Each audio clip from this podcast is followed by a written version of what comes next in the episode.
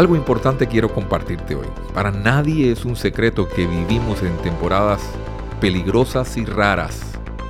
No podría decirle que la historia se repite porque no es así. Cada día vemos cosas que nunca antes se han visto. Nadie tiene una vara mágica para encontrar soluciones a imponderables que a diario se nos presentan en la vida. A usted todos los días eh, lo expondrán a cosas nuevas. Y es por eso que necesitamos algo que se llama discernimiento. Usted se preguntará, ¿a qué te refieres? ¿Qué significa esa palabra? ¿Le ha pasado que muchas veces tiene varias opciones pero no sabe cuál escoger?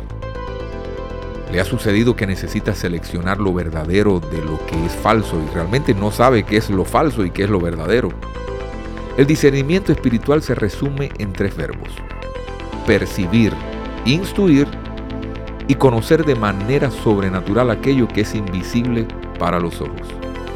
Es posible que más de uno se sonría cuando escuche la palabra invisible Sí, dije invisible.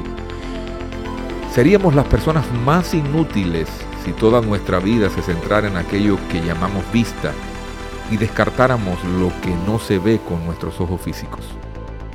Una persona que niega la existencia del mundo espiritual es alguien paralizado y hemipléjico, emocional, espiritual y físicamente. No hay nada debajo del cielo que no pueda ser descifrado cuando un creyente camina con discernimiento de parte del diseñador de las leyes. Quien camina en relación estrecha con Dios, nada le toma por sorpresa. Dije que nada le toma por sorpresa, porque en el mundo espiritual todo está revelado, todo está manifiesto y nada está oculto. Un milagro no es la violación de una ley natural, sino la manifestación de una ley mayor de la naturaleza que muchas veces o la mayoría de las veces tú y yo desconocemos. Por eso necesitamos descubrirla a través del discernimiento.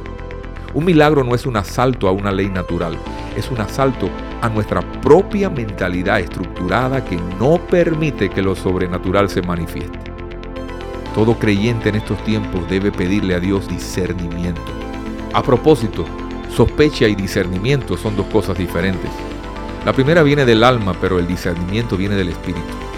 Cuando lo recibas, entrena tu espíritu en ejercitarlo. Evitarás muchas lágrimas y días de lamentación cuando aprendes a fluir con revelación.